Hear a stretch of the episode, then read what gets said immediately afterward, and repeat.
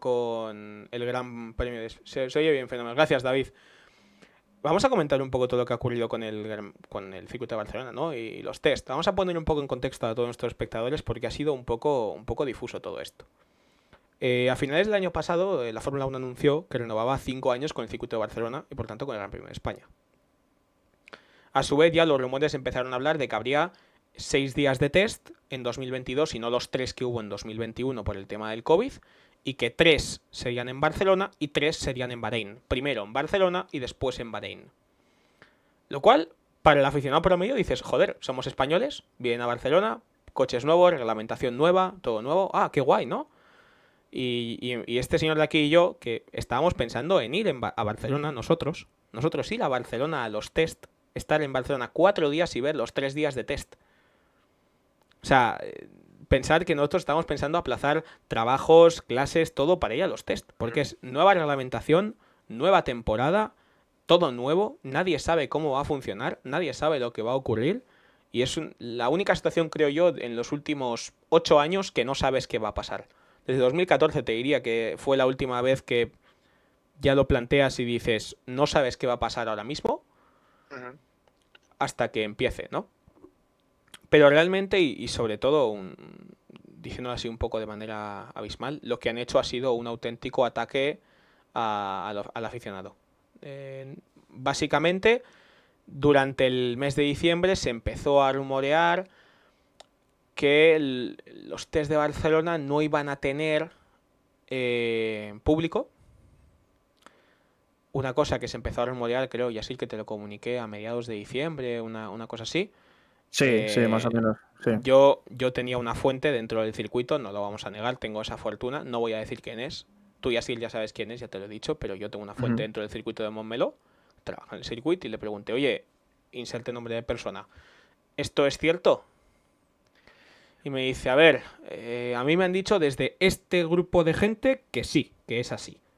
Mm. Entonces yo dije, vale, me fío de lo que dices, efectivamente tenía razón, y el test no se va a hacer en Barcelona, o se va a hacer pero sin público.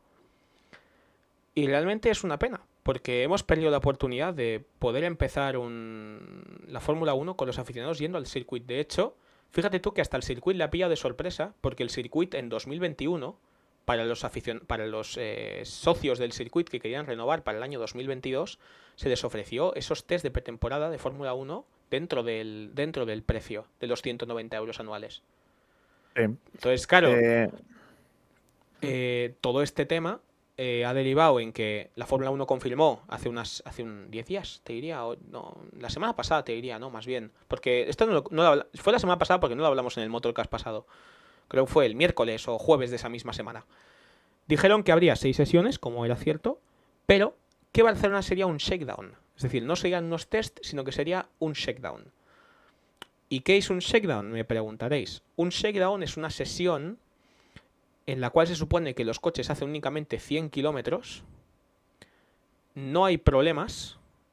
Eh, me he asustado porque he visto un puntero rojo de Twitch y me ha asustado. Parece que la conexión ha vuelto. Eh, continúo. Eh, se rumoreaba que los test de Barcelona no iban a tener ni lifetiming, es decir, no íbamos a poder saber en directo los tiempos, ni cobertura de televisión, sí al final del día, pero no en directo de las televisiones y que la prensa sería muy limitada. Y así lo ha sido. Hemos pasado de hace mes y medio a decirnos vamos a tener unos test con apertura al público, porque Cataluña ahora mismo tenemos contactos que nos han dicho que, Ilias mismamente, ¿no? todos los que los conocemos le preguntamos, oye, tema de Cataluña, ¿cómo está? Eh, ¿Se puede entrar a bares? ¿Hay establecimientos deportivos y hay público? ¿Cómo está? Y no, no, sí, nos dijo 60% encerrados y en público y en abiertos eh, del todo, lleno. Yo, ok, vale. Entonces, cuando empezamos a ver del tema, dijimos, vale, pues vamos a ir yendo, vamos a ir organizando todo, vamos a preparar todo, cómo lo vamos a organizar, cómo vamos a Barcelona, tal, tal, tal. Y me dijeron, oye, Andrés, no cojas los billetes todavía, no cojas nada porque puede que no se hagan. Efectivamente, menos mal que no lo cogimos porque si no tenemos que estar ahora mismo llamando a Renfe para cancelar, cancelando el Airbnb, cancelando todo. ¿no? Y es un poco que, bueno, por lo menos fuimos previsores y no compramos, pero si no hubiese sido un poco locura. Dicho lo cual, me parece una absoluta falta de respeto tanto a los aficionados de la Fórmula 1 como a los propios aficionados españoles que se nos prive de poder ir al circuit a ver los primeros Fórmulas 1 de la nueva era, que llevan desde 2019, te diría, dando la tabarra con que estos nuevos Fórmula 1 se va a acabar el aire sucio, se van a acabar las peleas en las que un coche con un segundo más si no no puede adelantar, se va a acabar todo esto y ahora no nos dejas verlos a la primera y tenemos que esperar dos semanas más a Bahrein con cobertura de televisión, con cobertura de lifetiming, con cobertura de prensa, con cobertura de todo. Eh, bueno, en principio, vale. Eh, tú has expuesto lo que ha pasado. Eh, yo voy a dar lo que creo yo que son las razones principales por las que yo creo que ha pasado esto. Ujú. El- es cierto que es, la- es una manera muy fea, lo, lo- como lo han hecho. Es bastante aberrante lo que han hecho ahora mismo en la Fórmula 1. Em, pero yo me atrevo a decir sin ningún tipo de duda que no llega a ser por la pandemia y posiblemente no habría pasado esto. Eh, yo pues, igual tengo mucha buena fe, posiblemente tenga muy buena fe en la Fórmula 1. Igual soy tonto por, por tenerla. Pero yo creo que esto lo han hecho más que nada por, por falta de dinero. Eh, falta de, de- de presupuesto, no salen las cuentas. Y eh, Bahrein, en este caso, eh, ha ofrecido una cantidad de dinero bastante grande para que sus test sean los exclusivos, ¿no? Para que sean, pues, eh, digamos, la punta de lanza de la verdadera pretemporada que queremos buscar, eh, teniendo cobertura televisiva, teniendo eh, también, pues, rutas de prensa, público y todo el casco porro, ¿no? Que, que tiene entre medio los- la pretemporada. Bueno, que, Dicho esto, que no, sí, se sí, nos, no, o sea- que no- que no se nos olvide que Liberty Media lleva diciendo desde que llegó a la Fórmula 1 que su sueño sería que todos los coches se presentaran juntos en el mismo sitio. Que será No, su, claro. sueño, su sueño húmedo, digamos. Claro, sueño es que una cosa es un sueño, otra es, la, otra es la realidad, ¿no? En este caso, pues la realidad ha superado lo que son los sueños, Hmm. pues, como la mayoría de veces lo hace, por desgracia. Y claro, eh, se han visto que no tienen dinero y ha dicho Bahrein, hey, yo dejo aquí un montón de dinero, vale, pero vas a hacer que los test de Barcelona se vayan a la mierda. Y yo creo que ha sido presión por parte de Bahrein, evidentemente. Sí, sin duda. Eh, sin duda, yo dejo el dinero, oye, yo he dejado dinero, una cierta, una gran parte de cantidad de dinero. Yo creo, yo quiero que mis test sean los que verdaderamente sean los válidos, ¿no? ¿Y por qué, Los se que me- el- por qué se priva Barcelona de ese derecho? Entiendo porque no han puesto dinero, yo, yo les entiendo, pero realmente mm, yo creo que al circuit lo, lo que mejor le viene al circuit es admitir público. Realmente, porque al circuit se ingresaba, para que no lo para los que no lo sepáis, el circuit cobraba 18 euros al día por cada día de test. ¿Vale? Cobraba 18 euros. Y decía, joder, 18 euros. Por la- porque no iba a ir poca gente, no iban a ir tres o cuatro gatos. Es decir, antes del COVID iban 4.000 y 5.000 personas todos los días. O sea, quiero decir, vale, sí, no son los 100.000 de un Gran Premio de Fórmula 1, vale. Pero, joder, son 5.000 personas. 5.000 personas Sí, para sí. un circuito de 200.000. Es, es mucho dinero, es mucho dinero. Eh, si tú te pones a pensar eh, los equipos que están ahí hospedándose y demás en hoteles, aparte ya del circuito, eh, la zona, ¿no? En plan, la zona como tal. eh, en base a turismo, en base a hospedaje, eh, la zona en general de Montmeló, cercanías y el circuito, se beneficiaba un montón de esa, de esa, de esa inyección ¿no? de dinero. Viéndolo visto, pues me parece una cosa bastante lamentable, porque no dijeron absolutamente nada. Sabían No. que iba a pasar, algo así como con la carrera de Spa eh, de este año, bueno, el, el- el año El pasado, año que pasado. sabían, sí, que sabían que iba a cancelarse y nos, nos dejaron cuatro horas mirando la televisión. Pues con esto igual, ¿no? Sabían que iba a pasar desde el principio, porque sabían que Bahrein iba a poner presión para que Barcelona no fuese como tal una pretemporada. Y me parece bastante vergonzoso la manera en, lo que han he- en- la que la han hecho, que es poniendo nomenclaturas más pequeñas en el cartel de Barcelona, eh, llamándolo un shakedown, que sería como un arranque, mal traducido, en plan Sí. como una puesta a punto, ¿no? Eh, de- del inglés. Y me parece, no sé. De eh, hecho, de hecho, ríete, pero a Will Buxton, para quien no sepa, Will Buxton es el que suele Mm. hacer todos los vídeos relacionados con la Fórmula 1 de predirecto y postdirecto, le han caído muchísimas críticas por el justificar y decir, no, es que esto es, eh, esto es un shakedown porque así podemos ver más los coches y le dicen, pero vamos a ver, Will, pero vamos a ver. Que nos estáis ver. dejando sin ver los coches. O sea, no podemos, no podemos ver los coches. La gente de España no puede ir a ver al circuito los coches, que es lo que a la gente le interesa. Quiere ver los coches en persona, quiere ver a Fernando Alonso España- Alejandro saludando, quiere ver España- a Carlos Sainz en un Ferrari. Quieren ver a la gente en el circuito sin saber qué va a pasar, porque los últimos siete años, llegando a la pretemporada, ya sabías lo que iba a pasar, que Mercedes iba a ganar el título salvo este año. España y Europa. Europa, exactamente. Gran parte del público europeo viajaba a Barcelona y veías ahí a todo tipo de público solo viendo a coches dando vueltas en la pretemporada, pero Ojo, sudaba. Ojo, Da igual. Yedaem, un saludito para ti, Yedaem. Eh, viene iba a venir de Alemania. Tenía los vuelos cogidos. Dijimos, eh, Yeda, cancélalos, que no va a haber. ¿Cómo que no va a haber? ejemplo, no va a haber. ejemplo. Y, y me- y nos dijo la semana pasada, gracias por decírmelo, los he cancelado. ¿Ves? Ahí tienes un ejemplo.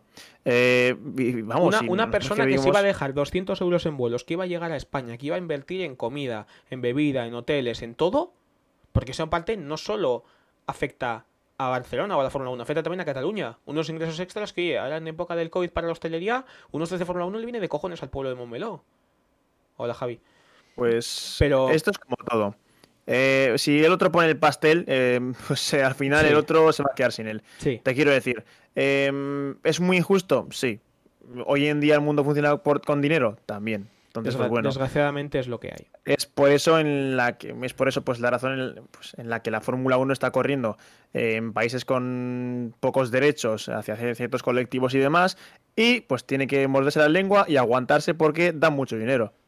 Y, Efectivamente. y estando en situación de COVID, pues no se puede permitir el lujo a la Fórmula 1 de elegir a qué país ir y a qué país no. Desgraciadamente, desgraciadamente estamos en esa situación. Exactamente. Bueno, ya una vez terminado el tema de nuestra crítica a la FIA, eh, holgadamente diría yo, vamos a pasar a más datos. Eh, durante esta semana se han anunciado más fechas de presentación, Yasil. Se ha anunciado, el equipo Alfa Tauri ha anunciado su fecha de presentación, el equipo Alpine, el coche de El Plan, se ha anunciado para ya el- los nombres, es el A522, en el caso de el Alpine, el AT03 en el caso de el equipo eh, Alfa Tauri. Y de momento faltan por presentar, si la memoria no me falla, Williams, Red Bull, Alfa Romeo y Haas. Son los eh, cuatro equipos que han, todavía no han comunicado su, su intención de presentar los vehículos de momento. Lo que sí se ha comentado es que Alfa Romeo cambió el nombre, que eso no lo comentamos en el primer podcast. Ha pasado de Alfa. Romeo Racing a, a Alfa Romeo Racing Orlen a Alfa Romeo Fórmula One Team o algo así. Ha cambiado el nombre. Era, era una cosa así. Pero realmente eh, es una cosa que, oye, eh, para los que lo sepáis, el Alfa Tauri se presenta el 14 de febrero, el día de los enamorados. El Alpine, Yasir, si no me equivoco, es el día 21, 22. Sí. El Eh, creo que era, eh, si mal no recuerdo, el día 22. Sí, creo, creo ¿eh? que era, creo que era el seguro. ve- el 22. Ese es el 22. Mm. Y luego después escucharemos algún arranque de motor espontáneo que han puesto algunos equipos. Porque sí, algunos equipos han puesto arranques de motor ya. Falta mucho, pero todavía ya los han puesto. Que por cierto, ahora me he acordado, Yasir. El Alfa Romeo, el coche no se, no se ha dicho la fecha, pero ya se sabe que va- se va a llamar el C40. Y me diréis, ¿por qué no se llama C42? Porque el coche del año pasado es el C41. ¿Cierto? Eso es. El coche del 2021, rea- originario de la, de la, digamos, del chasis del coche del 2021 que se aplazó a 2022, iba a ser el C40. Entonces, claro, como Alfa, como Alfa Romeo tuvo que mejorar un poco el coche de 2019, de 2020, lo llamaron el C41 al coche de este año y el C40 será el coche del año que viene. Y a partir del 2023 será el C42. Sí, Eh, que de hecho, para los que no lo sepáis como curiosidad, los Sauber, los Alfa Romeo Sauber se llaman C y un número, porque es Christine, que es la mujer de Peter Sauber, eh, llama así a los coches, eh, no es por otro motivo. Luego ya hablaremos de Ferrari, porque Ferrari con los nombres es, es un caso aparte. Lo de Ferrari ya es eh, para mear y no echar gota, pero bueno. a ver, ¿tiene sentido lo que quieren transmitir con su nuevo nombre y los anteriores? Pues sí, no, tiene sentido. Te lo explican y tú lo entiendes. Pero si quieres recordar un coche y otro y otro a lo largo de la historia, tiene contras. Mira, si no, por ejemplo, con McLaren, que se recuerdan a la perfección por los nombres, qué coche fue exitoso y cuál fue una MP4, basura.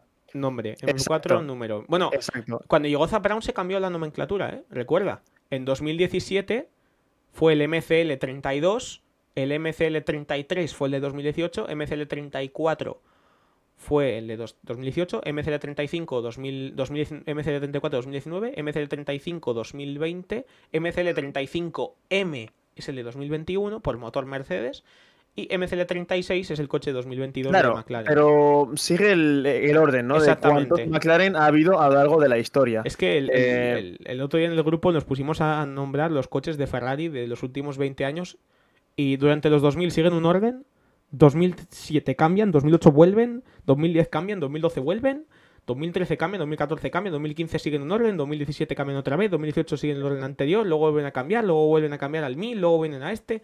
Bueno, cada claro, es un Claro, claro, es que ahí está la cosa, ¿no? En plan, tienen un orden bastante difuso y eso para recordarlos eh, tal y como eran en la historia, complicado. Es cierto que los, el orden, en plan, yo creo que cuando Ferrari hace un, un coche que es estable y bueno, sigue un orden. En el momento en el que el coche empieza a ser inestable o ven que quieren intentar cambiar o dar la tecla, cambian nomenclatura cada año. Muy mal. No sé, es, muy raro, es muy raro, no lo entiendo. Por cierto, un saludo a Rotondax34 que ha empezado a seguir el, directo. Muchas gracias. Grande. Eh, continuando con todo esto, pasamos ya al punto número 3, que es en relación a Fernando Alonso, a nuestro el nano, que ya, se ha, ya ha sido operado de las eh, placas de titanio que tenía en la mandíbula y en la boca, correspondientes al accidente que tuvo a principios del año pasado, aquel accidente en bicicleta, que no, no a mí yo me pasó, estaba en clase y lo leí, y durante un momento sentí un ataque al corazón cuando escuché Fernando Alonso accidente de bici y dije, este hombre está muerto, se nos acaba de ir, esto no puede ser. Eh, por suerte no, no fue nada más que unos puntos y una mandíbula rota, que bueno, se hmm. solucionó rápidamente. Y nos alegramos que el piloto español de momento continúe en la forma en la que está en estos momentos. Vamos a pasar al punto número 4, que este es un punto que me ha gustado. Eh, porque yo creo que es la típica situación en la que iba a hacer esto, pero ha pasado algo que creo que me va a hacer cambiar de opinión. Y es en relación al motorista Honda. Yesil, ¿qué, ¿qué nos tiene que contar el señor de Honda? Bueno, pues como bien, bueno, no sé si se verá muy bien en el directo en mi camiseta, yo tengo puesta la camiseta de Red Bull una vez más. Eh, este motorista de aquí, de aquí que tengo ahora mismo a mi derecha en la pantalla, eh, ha decidido continuar. Es, podéis tomároslo como una broma, podéis tomároslo como, eh, bueno, ratificar de sabios, pero han dicho, oye, hemos ganado un mundial. Hemos sido el único que hemos ganado un mundial aparte de Mercedes. Entonces, eh, me refiero de pilotos, ¿no? No, de, constructores. A ver, está muy bien también, pero bueno, oye, eh, ya, es un, ya es un hecho. Eh, y Honda ha decidido darnos atrás. Más que nada porque, bueno, viendo el éxito que tenía el motor y viendo que van por el buen camino, hasta los fans decíamos, ¿por qué Honda se va a ir? Si ha llegado un motor casi a la par que con Mercedes, ¿no? Entonces, eh, ahora no sabremos qué pasará con los nuevos combustibles sintéticos, pero igualmente Honda va por buen camino. Ya tiene una base en la que trabajar. Que no se nos olvide que en el año 2008 Honda iba a hacer la misma. Honda dejó la Fórmula 1, dejó un chasis que era muy bueno, solo que la parte trasera Ross Brown la reconstruyó, le puso un motor Mercedes que pensaba 10 kilos menos y ganaron el campeonato. Es que... Claro, es, que, claro, es que Honda tiene cositas eh, históricamente Solo que no tiene continuidad. En plan, si dejamos muy atrás la época de McLaren, eh, bueno, eso ya fue otro. Los 90 Exacto, eso fue otra época. Eso otra época, ¿no? Pero McLaren siempre tenía cositas y justo cuando llegaba a la cima o estaba a punto de llegar, abandonaba o digamos que no podía por X temas. En este caso, bueno, pues fue un tema de liquidación y. De crisis económica, la crisis económica del 2008. exacto. bancarrota, que además eh, más tarde acabó con Toyota y con BMW en este caso también. Pero bueno, eh, recordamos que en este caso eh, Honda quería dejar la Fórmula 1 y lo llevaba diciendo desde 2021, si mal no recuerdo al principio, lo cual a todo el mundo nos dejaba en shock porque tenía buen rendimiento el motor, iba mejorando. Ojo, fue una dejada a medias, porque Honda ya dijo que este año Honda seguiría colaborando con Red Bull como motorista, pero no como sponsor. Es decir, el motor se iba a llamar Red Bull Powertrains, pero Honda lo estaba haciendo en sus instalaciones en Japón. Claro, es que ahora era, una dejada a medias. Y ahora lo que han hecho va a ser hacer lo mismo. Es decir, va a seguir llamándose Red Bull Powertrains, pero los motores se van a hacer en Japón. Red Bull va a seguir poniendo la pasta para que Honda haga los motores. Y a partir de 2026, Red Bull absorbe toda la gente de Honda y se lo llevan a Inglaterra para el, reglamento nuevo de 2026.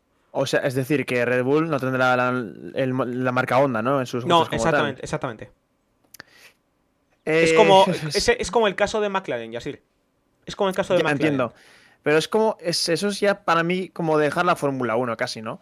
Es decir, porque No. si tú dejas de poner tu marca en el coche que ha ganado el mundial o que va a ganar el mundial, le quita mucha repercusión. Por la misma Eh, regla de tres, los Williams Renault que ganaban los mundiales de los 90 no hacían promoción de Renault. Te quiero, Efectivamente. te quiero decir, ¿Por qué se recuerdan? ¿Por el motor Renault o por Williams como tal? por el motor Renault.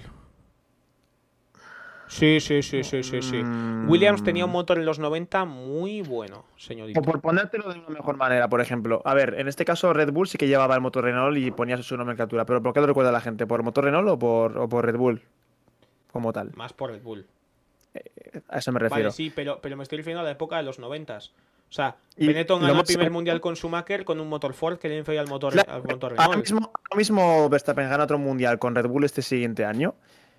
Y a la historia yo estoy segurísimo de que van a recordarlo más por Red Bull y por Verstappen que por Honda. Sin duda. Pero que no se nos olvide que Honda se, se iba a retirar en la Fórmula 1 de lo grande, es decir, se iba a retirar ganando un título. Cierto, motor suyo. cierto. O sea, se la pueden es- jugar, se la pueden jugar. Igual ahora mismo les sale mal la jugada con la nueva normativa de combustibles sintéticos y estamos jodidos otra vez. Bueno, de momento ya ha dicho Y- Helmut Marco que han igualado el rendimiento del coche 2021. Bien. Entonces Es un no, paso. no- no van tan mal. Que No, no, hablando, no. hablando de Red Bull, voy a hilarlo con otra noticia. Que es una cosa que me enfada muchísimo. Porque yo, para los que no lo conozcáis, yo trabajo en Radio Marca Navarra. Trabajo como perio- como periodista, como colaborador en, en la sección de motor. Y hay una cosa que me enfada mucho. Que son las fake news. Me enfada muchísimo. Lo siento mucho. Sí. Yo no consiento ningún tipo de fake news. De ningún estilo. Entonces, el diario Motores por Italia no sacó una fake news. Sacó dos. Sacó que ni Mercedes ni Red Bull habían pasado los crash tests de la FIA. Madre mía. Entonces, Mer- Mercedes, hay que decir que el CM de Mercedes, un like para él, porque sí que es verdad que es un genio, sacó una foto de el chasis del Mercedes, pero de la zona del- de donde entra el piloto, digamos, del cockpit, con una certificación FIA diciendo, hey, nosotros pasamos el 13 de enero la certificación de FIA, pero tú di lo que quieras. Espectacular. Y, Es Red, Bull, y increíble. Red Bull no ha dicho nada, pero sí se rumorea que no lo pasó, pero no lo pasó por una pieza en el alerón delantero. Entonces dicen que era un problema muy mínimo y se podía solucionar de una manera muy sencilla y no hay Ujú. ningún tipo de problema ni de plazos ni de nada para poder llegar al, al circuito de Barcelona los de los días 23, 24 y 25 de, de febrero. Es decir, eso no, tipo de es, eh, es cierto que es, la pretemporada en general, con los salseos eh, y demás, es como una mina de oro para los medios. Y a veces, bueno, en Italia sobre todo, que se les va muchísimo la flopa, eh, Sí, suelen vender cualquier tipo de cosa, la que sea, con tal de atraer sobre todo la atención de- del público que no entiende mucho, ¿no? Eh, igual, por ejemplo, en este caso, igual te la puede... Es que esta noticia es tan, es- tan específica que te la pueden hasta colar a la- hasta la gente que lo entiende. Hasta la gente que sabe del tema como tú y yo, por ejemplo, se la pueden colar. Es como un tema tan banal de no pasar un test de pretemporada de- de seguridad, de un crash test. Entonces, eh, bueno, eh, pues sin más, ¿no? Humo que vende prensa cada dos por tres en este caso, pues bueno, como un poquito, mm, poquito de de siempre, todo. ¿no? poquito de Sí. todo. Pregunta a Sí. Íñigo, ¿por qué noticia vamos? Por la 4, Íñigo, acabamos de terminar la 4 ahora. Que ha, ¿Qué tal, llegado, crack? ¿Cómo que ha estás? llegado tarde. Bueno, eh, noticia número 5, y esta sí que es referente a un equipo menos reconocido en la parrilla, que es el equipo Haas. Gunther Steiner ha dicho que no nos sorprendamos eh, si Haas es la primera escudería que presenta el diseño del coche, que no el coche. Lo cual ya sucedió en el el año, ya diseño, sucedió el año plan- pasado. El- la, plan colo- como- la es decir, coloración. Vale, vale. O sea, como un- con un coche mula, ¿no? Yo, es- yo espero que no sea, por favor, solicito que no sea como en 2021 que parecía la bandera de Rusia. Por favor, yo... Sinceramente fue la mayor de... una decepción muy grande, ¿eh? Fue- porque era gracioso que un equipo americano con sede americana, eh, con motor y chasis eh, italianos, pongan todo el coche como la bandera rusa. Es que eso, eso dice muchísimo de cómo va la cosa hoy en día, ¿eh? con, la el capital, ¿no? En plan, y además, sobre todo, si ves el contexto de hoy en día internacional, hace mucha más gracia todavía. Pero Hmm. bueno, De hecho, ahora, que te lo pregunto, Yasir, para ti, sinceramente, de todos los hash que ha habido en cuanto a coloraciones, ¿cuál ha sido el que más te ha, te ha gustado a ti, personalmente? el primero, pero sin duda. Los primeros. El primero, o el primero. El de 2016, el primero. Sí, sin duda. Me pareció bastante sencillito. Tiene su gris rojo y, Y negro, blanco. y negro Genial. también. Y negro. Y punto final. Y muy bonito que era ese coche. Yo joder. incluso te, te, te supero ese y te digo el de 2018, porque es una evolución de ese colorado de 2016. E incluso el de 2019 no era nada feo, era muy bonito ese negro y dorado. Sí, porque me recordaba, de hecho, al Lotus. Al Lotus Eh, de los al 70 y los que- 80 y Sí, al Lotus eso del es. 2000, de 2010 o Eso es, que de hecho era para mí en ese momento mi coche favorito eh, cuando era pequeño, sin duda alguna, de la parrilla. Ese coche era muy bonito. Ese negro y ese amarillo, medio dorado, medio amarillo, era muy Era bonito. Muy, muy bonito, muy bonito. Mm. Vamos a pasar al punto número 6, que son arrancones. Yo estoy llamado arrancones. Entonces, vamos a poner aquí en el directo los arrancones de tres coches. Momento Del- ASMR. Del MCD36 de McLaren, en el cual vamos a escuchar el motor del 2022 de Mercedes. El arrancón del Alpine, que Alpine ya publicó un vídeo de cómo arranca el motor. Y vamos a escuchar, decirme si se escucha por favor, el primer arrancón del motor McLaren, es decir, el McLaren del coche de 2022.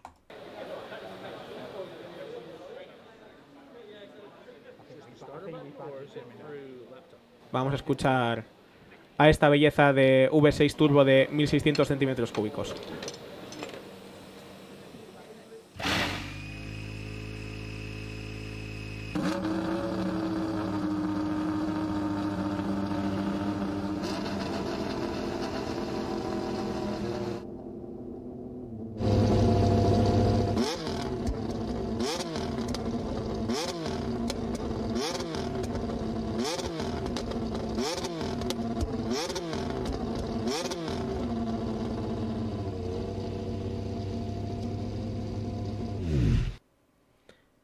Espectacular ese motor, ese motor Mercedes del coche del McLaren.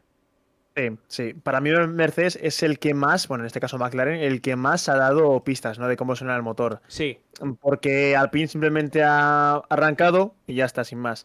Eh, Sí. Mercedes, en este caso McLaren, se ha puesto hasta revolucionar el motor, ¿no? Para ver cómo suenan esos, esas subidas de revoluciones. sí, la es que, es que ha sido un sonido bastante, bastante chulo.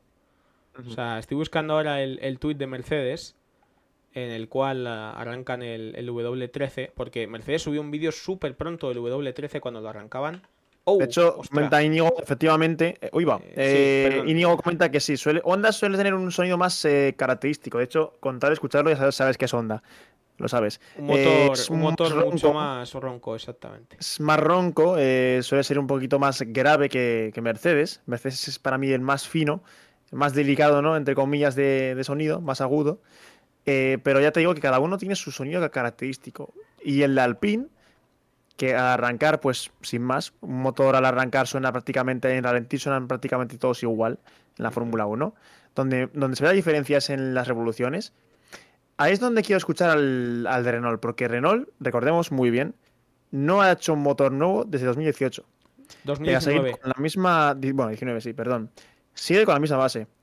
Eh, así que. Y han dicho que van a cambiar el concepto casi por total. ¿Qué? Eh, ¿Arrancamos to- el casi- Mercedes? ¿Arrancamos ese, Mer- ese Mercedes W13 o qué? Venga, va. Vamos a escuchar dale. a esta belleza.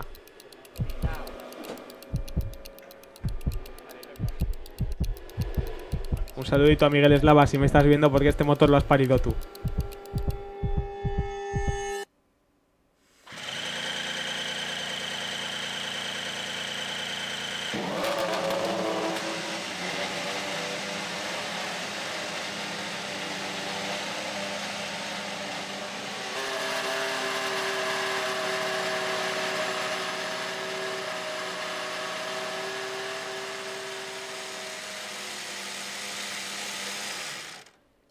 Verdad es que se escuchaba mucho más en el, en el de McLaren, la verdad.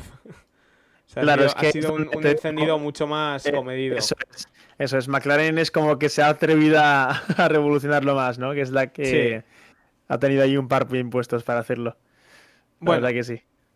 vamos a, a escuchar el nacimiento del A522. Vamos a escuchar este nacimiento.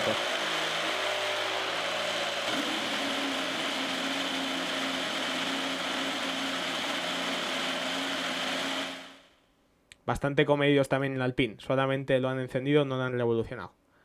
Pero es cierto que yo he escuchado como un buen friki, eh, una, una, locura. Este hombre es, es, un DJ, es un DJ en potencia.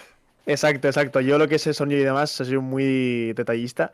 Hmm. Eh, lo he comparado con el arranque del Alpine del año pasado, ¿vale? Que es el motor. Eh, de hecho, si puede buscarlo, Andrés. Eso es, puede buscarlo. Sí, voy, a buscarlo, voy a buscarlo, voy a buscarlo. Eh, se nota, no sé, no sé qué noto yo, pero se nota bastante más agudo el de este año. El, el ah, Alpine Vamos a escuchar el Alpine del 2021. Era más ronco.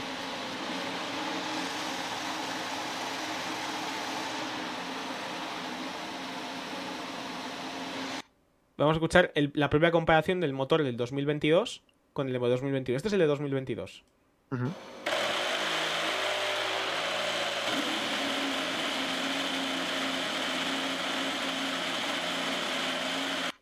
Ese es el de 2022 y este es el de 2021. Mucho más, mucho más ronco. ¿Ves? A eso me refiero, sí. A eso me refiero. En plan, muchísimo más Eso es, tiene tonos mucho más graves. Este tiene algo, no sé qué han tocado, la verdad, pero tiene ese algo que hace que sea un poquito más agudo. Pareciéndose un poquito al Mercedes de este año, no del todo, evidentemente, pero tiene eso. Pero un poco. Vamos a pasar al, punto 7, que tiene que ver con nuestro queridísimo director de carrera, Michael Masi. Mm. El cual según afirma alguna persona de la FIA, tiene más un pie fuera que dentro de la FIA y de la Fórmula 1. Em, a ver, yo es cierto que Mercedes ha puesto, ha, puesto presión ahí para, eh, bueno, pues mm, de, alguna manera sacar a Masi de su cargo porque según ellos eh, ha sido una catástrofe lo que ha hecho en Abu Dhabi y durante la temporada, criterios un poquito catastróficos es cierto que mm, yo, yo no me escondo, es el primero que yo, nada más empezar la carrera, la pretemporada, eh, digo la temporada, perdón, en 2021 en Bahrein, viendo el criterio cambiante de la FIA me, me descojone. Yo y todo el mundo que veíamos la carrera dijimos que esto no tiene sentido. ¿Por qué, tienes que, porque tienes que dejar a Hamilton saltarse 28 veces esa curva y cuando Red Bull se queja cambiar el criterio a mitad de carrera? No, metes el criterio y ya está. Efectivamente. Entonces, si es por esa razón, en plan de que es un criterio cambiante, vale, bien. Te puedo comprar que Masi no se llega en el cargo porque se le queda muy grande, ¿no? Eh, y se ve influenciado por los equipos, cosa que ya han prohibido la FIA para el siguiente año eh, que los eh, jefes de equipo no tengan contacto directo con, con el jefe, con el director de carrera en mitad de carrera, en mitad de la sesión, lo cual me parece bastante bien. Entonces, eh, si es por esa razón, vale, perfecto, te la compro. Pero si es por la razón de que yo no he ganado el mundial, eh, mi piloto no ha ganado el mundial y por eso quiero que te salgas, cuidado, eh. Mal. Cuidado. Muy mal, eh, yo, yo espero que a Michael Masi, si se le echa y se cambia de director de carrera, sea por las acciones que han ocurrido fuera de lo de Abu Dhabi. Efectivamente. Es decir, lo de Jeddah conversando con los equipos. la bandera roja de Bakú. Eh, la, carrera de Spa, o sea, la, carrera de Spa. Yo creo que el, gran problema, o sea, eh, no he visto un esperpento más grande nunca. Es decir, se está viendo que la pista no se está, eh, no se está quitando de agua, sino que ahora está llenando más. ¿Por qué seguimos esperando? No va a parar de llover. Es exactamente el mismo problema que nuestro colaborador de plataforma, nuestro compañero de plataforma Víctor Abad lo dijo hace años. ¿Por qué cuando llueve demasiado y se saca la bandera roja, no sale nadie a pista a secar la pista? Porque la IndyCar, ya os aseguro yo, cuando en una Indy 500 o cualquier carrera de óvalo cae la mínima gota, se saca red flag, se para y salen unos camiones cisterna con unos tubos para sacar el agua así de grandes. y como si tardan 30 segundos que una hora. Esa pista se seca para correr. Y llegas aquí a la Fórmula 1 y vamos a esperar media hora. Vamos a esperar 40 minutos. claro, según tengo entendido, eh, lo de Spa fue más que nada por la visibilidad, porque eh, más que otra cosa, la lluvia, pues se podía haber corrido sin problema. No, no, no, no. Alonso, dijo, Alonso dijo que no. No, me refiero. Eh, en plan, la lluvia, aunque lo llega Alonso. Y en ese momento Norris estampó en la Q2, creo que fue.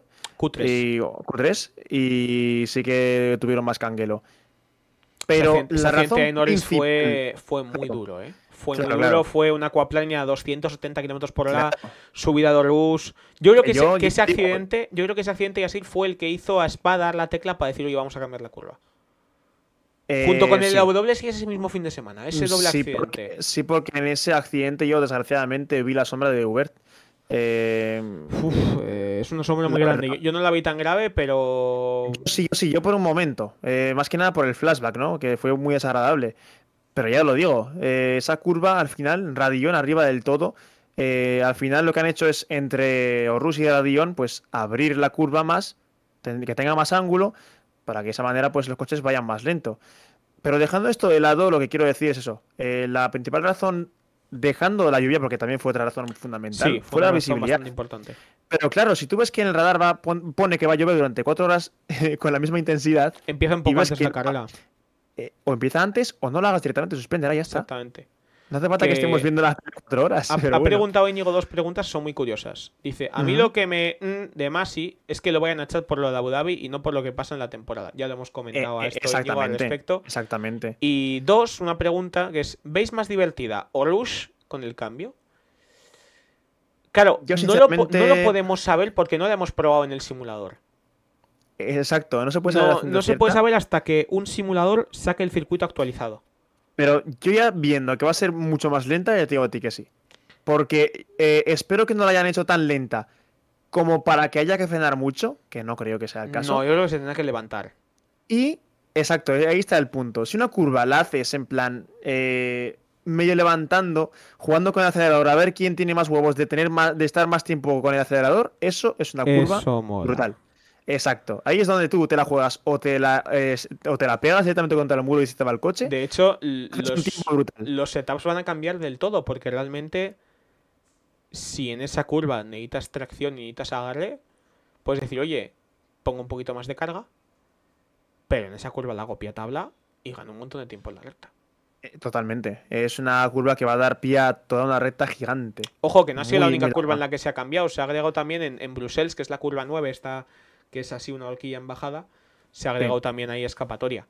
Que bueno, por fin han puesto grava, gracias, por fin nos escucháis, grava ahí arriba. Se necesitaba grava desde el segundo 3 en esa curva. Sí, sí. la- a ver, la verdad es que Spa en cuanto a eso sigue siendo de los más eh, tradicionales, entre, exacto, entre comillas, junto con Silverstone y otros, eh, no, que son las Silverstone ya tiene Tech Pro, ya sí, Silverstone ya tiene Tech No, tiene Tech Pro, pero aún tiene bastante hierba y demás, y aún tiene, compara- en comparación con Bakú, por ejemplo. Sí, vale, vale, eso, eso sí que te lo compro. Olleda. eso me refiero, ¿no? En comparación o, o, con Olleda, mismamente. o, o con el parking del Carrefour de, de Paul Ricard, eh, yo, yo te puedo decir que tiene Es mucho que, más. Es que además y- cogen la bandera francesa, tío. Es que además la bandera francesa, no podían haber puesto otros colores, Bueno, tío. evidentemente, como buen francés y buenos franceses van a hacer la bandera de Francia o todo un circuito.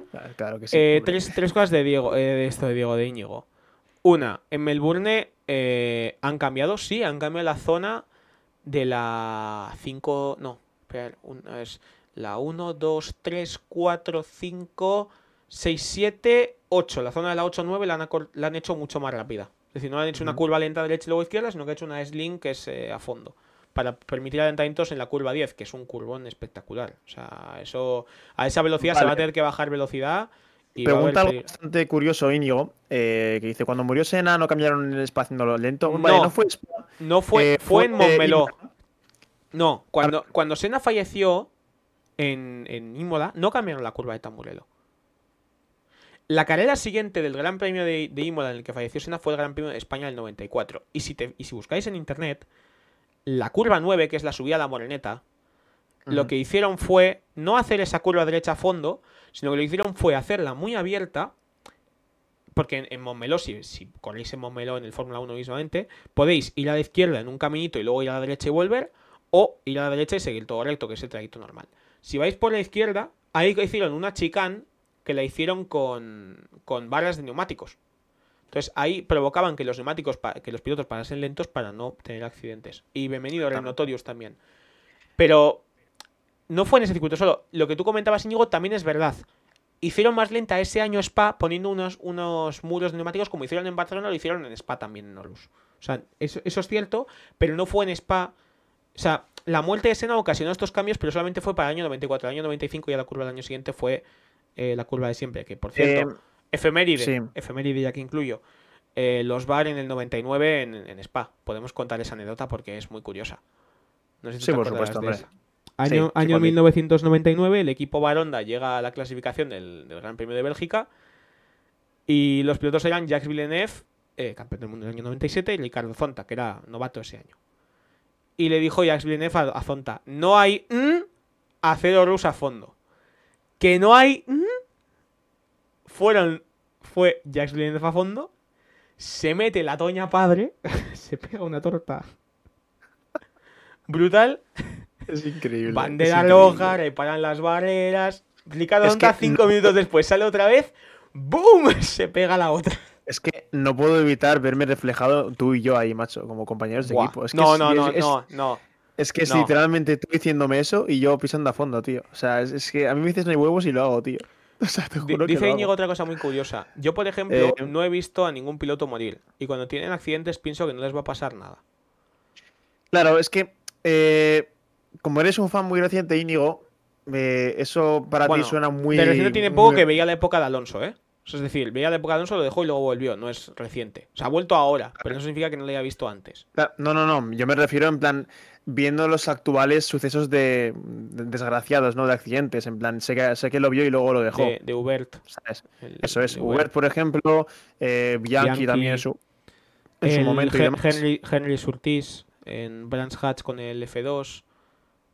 Vivíamos en Eh, Ferrari. Buena época, buena época. Sí, eso, Sí, eso señor. estuvo. eso buena estuvo- época. ¿Qui- ¿Quién Buena falle- época, Ah, bueno, Simoncelli en MotoGP. Simoncelli, Sí, eso es. Simoncelli. O sea, son. quería decir también de anécdota que la Fórmula 1, tal cual, tal Salón. Bianchi, tal cual Bianchi en su momento cuando impactó contra la grúa que eh, sacaba el coche, no sé qué coche era, era el coche de Adrián Sutil, ¿no? Vale, Adrián Sutil. Eh, se empezó a, a plantear que- que- crear una estructura que protegiese la cabeza del piloto. Cuando pasó lo de Senna, que Senna, repito, no murió por el impacto, sino que la rueda impactó en su cabeza. Y eso hizo que. Y por eso murió. Y de hecho, uno, uno de los fotógrafos exacto. de la RAI, que era amigo íntimo de Sena, fue el primero en llegar a la foto y, sa- y sacó una foto de la cara de Ayrton sin el casco. De hecho, le pidieron, le dieron más, le querían dar más de un millón de euros por esa foto y él dijo que no. Y de hecho esas fotos las tiene Señor. en su casa y ha dicho que las llevará con él a la tumba. Esas fotos no las va a enseñar nunca, ha dicho él. Me parece muy bien, me parece muy noble por su parte, la verdad. Eh, y, y eso mismo. Eh, después de lo de Sena, lo que se inventó, es lo que se inventaron fueron dos cosas. Se empezaron a, a desarrollar fueron los cables que sujetara, que sujetaran las ruedas para delanteras, para cuando se, se destruyese la suspensión delantera, Sí, la rueda pero- no, no volase, y la protección lateral del casco, que hasta hace poco ¿no? en ese momento el cuello se veía por eso, es Hans también, efectivamente, Hans también, así es. Se desarrollaron tres cosas. Es el cable del- de la rueda muy importante, la protección del, del la- lateral de la cabeza para que cubriese el, el cuello, porque hasta ese, hasta hace ese momento el cuello se veía totalmente por Sí, fuera, lo sí, cual sí, hasta los hombros, lo cual era una locura. Y como tú dices, Andrés, el Hans, que también es muy importante para que el, El cuello. Hans, no me acuerdo año no- se implementó. Sí, sí, se implementó en 2002, Y yo creo que en 2003. 2001, si no recuerdo. Creo que no, 2001, ¿eh? no, el primer año de Alonso no, no era obligatorio. O sea, se empezó a implementar, pero no era obligatorio. Y a partir de 2003 creo que ya era obligatorio. Vale, vale, vale, vale. Ah, por algo ahí. Ok, o sea, un año arriba, un año abajo. No, no recuerdo las fechas a la Sí. perfección. Pero a ver, esto es cierto que, bueno, eh, ahora se está trabajando para que la F1 sea más segura sin que haya ningún tipo de desgracia. Pero, eh, por desgracia, eh, siempre tiene que pasar algo para que la humanidad aprenda. En este caso, pues eh, vemos los antecedentes. Pasó lo de Sena, se hicieron retoques. Pasó lo de Bianchi, se hicieron retoques. Ah, Ha pasado lo de Grosjean. Lo no ha pasado nada. Hubert, exactamente, también hicieron retoques. Pasó de Grosjean, con suerte, con retoques antiguos, no le pasó nada. Si no fuese por el halo, no lo contaría. Fácil. Y van a estar ahora estudiando para que no pase como pasó con el coche de Grosjean, que se partió en dos. ¿Leclerc hubiese muerto en Spa? No, Leclerc no hubiese muerto en Spa. Eh, no. Le habría pasado el coche muy cerca como Alonso en 2012 en este caso, pero no habría muerto, creo. Aquel accidente a mí se... Bueno, o el de Australia en 2016, si lo piensas. Aquel accidente que vuela y da cinco vueltas de campana Eh, y... Lo, la tele lo pasó, vi una cosa negra ahí en la esquina y dije, ese es el coche. Sí. Dije, no me lo puedo, dije, no puede ser. Dije, no la cuenta, dije, no puede ser que eso, eso, que está ahí arrugado, con un Ah. tamaño eh, ridículo porque el coche se destruyó, solo quedó la célula de habitabilidad y poco más. Dije, es imposible que lo cuente y salió Y salió. aturdidísimo. Me acuerdo que Esteban Gutiérrez yendo corriendo a por él, preocupándose por él. Eh, vamos, una locura, ¿eh? Una locura. Dice Pony, pensad haber vivido en la época de los 50-60, la pared inicial cambiaba al, final de temporada, morían muchísimos. Bueno, o mismamente en los 70, en las películas de Alaska, cada carrera moría uno. Sí, totalmente, Pony. ¿Qué tal? ¿Cómo estás? Es cierto que esa época también era muy turbia. Eran otros tiempos también, hay que decir que, pues, evidentemente eran tiempos muy diferentes.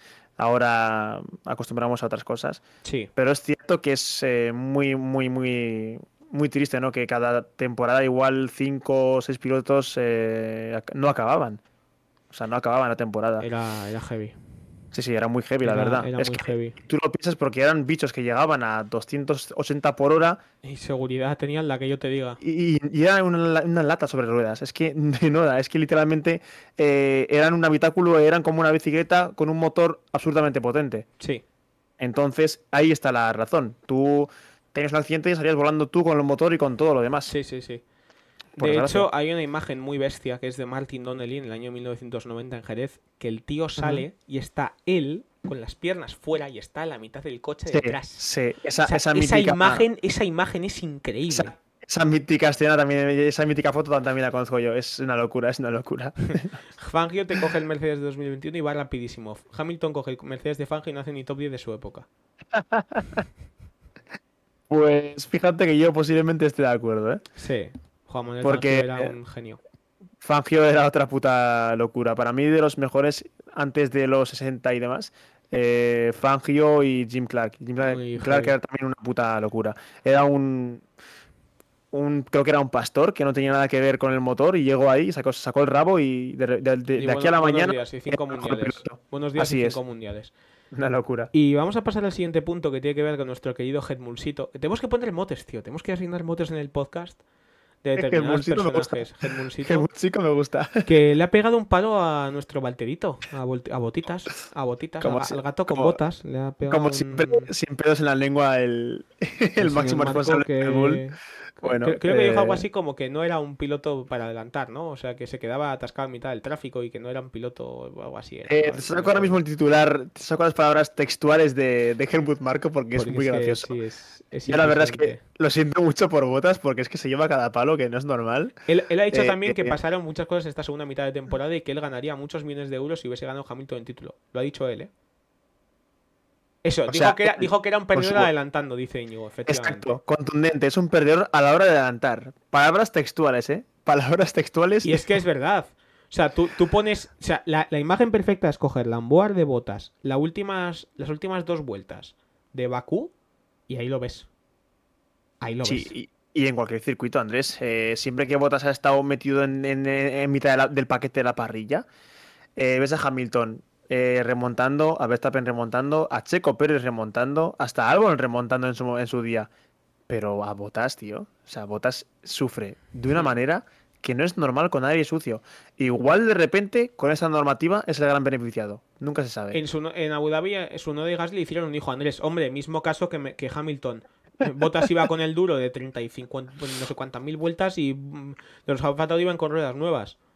No, pero es cierto que no es la primera vez que, un coche más lento que Botas adelanta estando atrás y Botas no, ¿eh? Sí, eso es verdad. Es, cierto, es cierto que es muy criminal que Botas teniendo y también un coche hay que decir que Checo ha sufrido mucho de este estilo también, ¿eh? Para adelantar a determinados pilotos. Sí, sí, también, también, también. O sea, que no se nos olvide que Checo no ha estado ni una ni dos veces eh, en Q2 es cierto que evidentemente este coche estaba hecho por y para Max Verstappen. Sin duda. Eh, ahora ya han tenido más en cuenta la opinión veterana de Pérez y ya van a intentar implementarlo, al menos en su coche, ¿no? Eh, al menos en su coche para que él mejore. Algo como el caso de Alonso, ¿no? Que han, a lo largo de la temporada han empezado a implementar cosas que a él eh, se le hacían más cómodas y con lo cual ha ayudado a su proceso de adaptación, ¿no? pero bueno. Pone Pony, pero ¿por qué Hedmund dice algo obvio? Podrás, podrás salir botas y decir, a Hedmund le baila, le baila un ojo.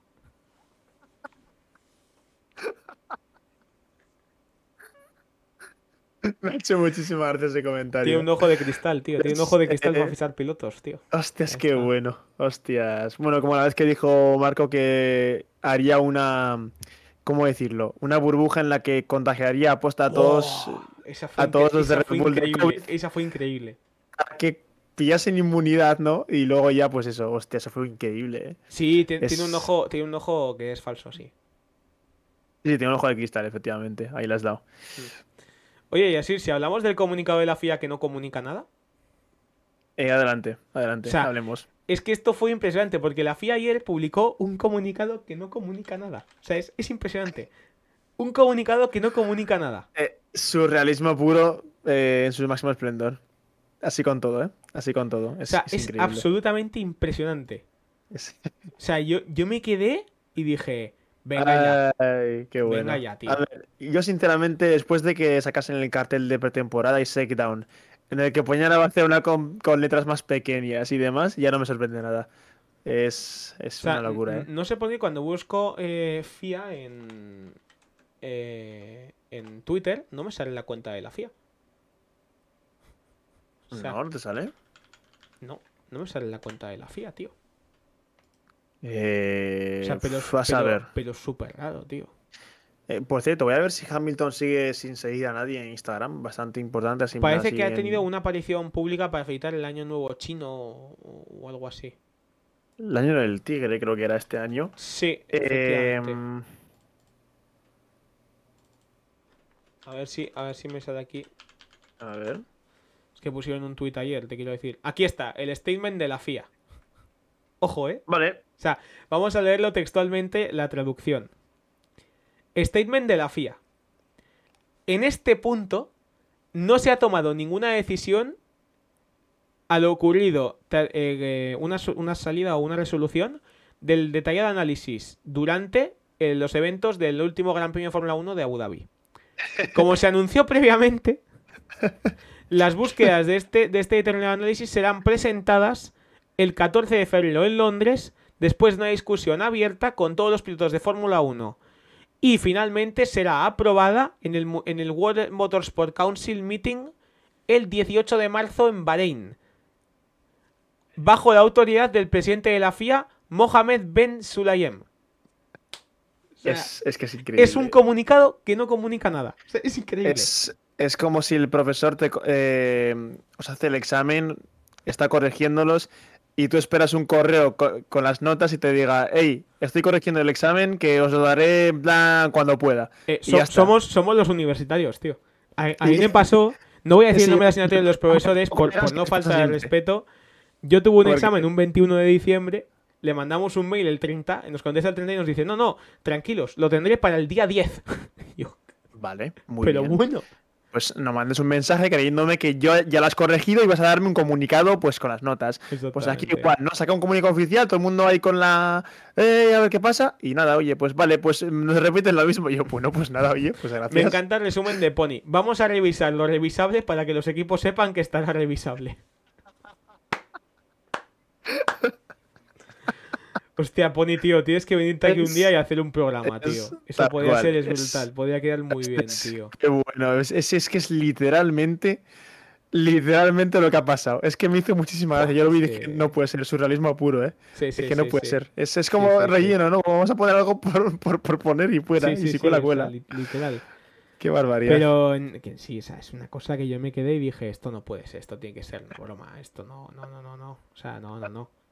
O sea, no. Ay, no. en fin. De hecho, ojo, bueno. Íñigo va a sacar una anécdota muy buena, que es el presidente de la FIA estrelló un Renault, le debe una al nano. Y es verdad.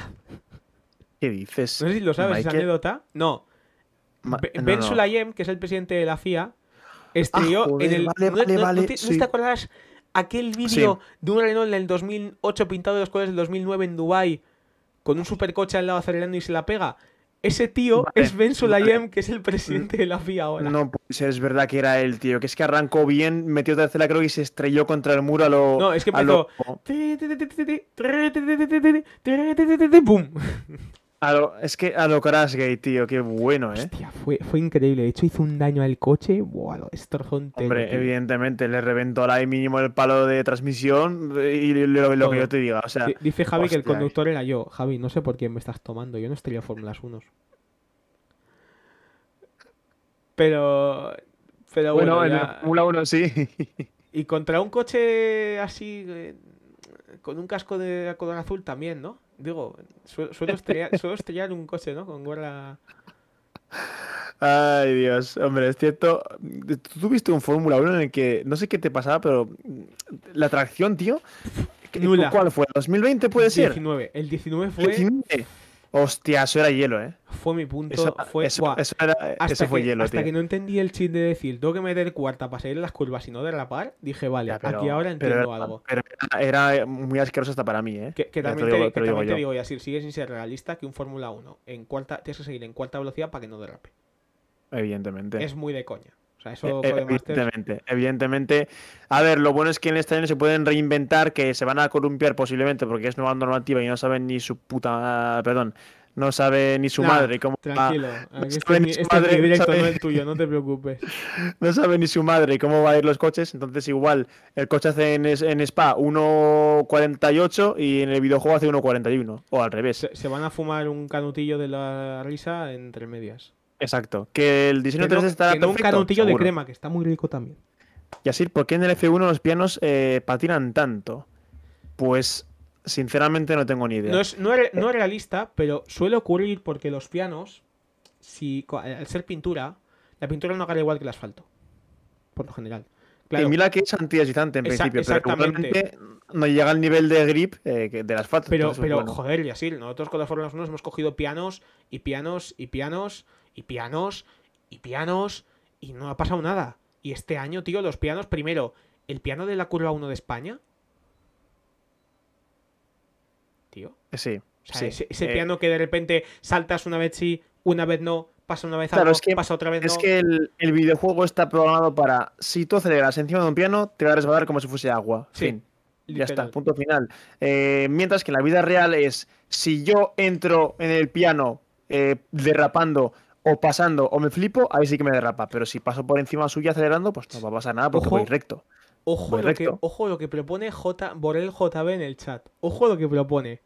Dos ans. Está bien esto de un podcast, pero ¿para cuándo uno de cocina? Ojito, ¿eh? Ojito, ojito, Ojito, mm, la- ojito, el, Eh, ojito el 20 de febrero con una resaca de caballo tú y yo hacer un directo cocinando unas pechugas. Cuidado, ¿eh? Hostia, no me des Cu- ideas. eh, tío. cuidado, cuidado que eso puede ser brutal. no ¿eh? me des ideas, que esto puede ser algo espectacular. No me des ideas porque esto va a ser increíble. Yo, pues puedo cocinar algo si anotamos, para- anotamos la idea. Anotamos la idea.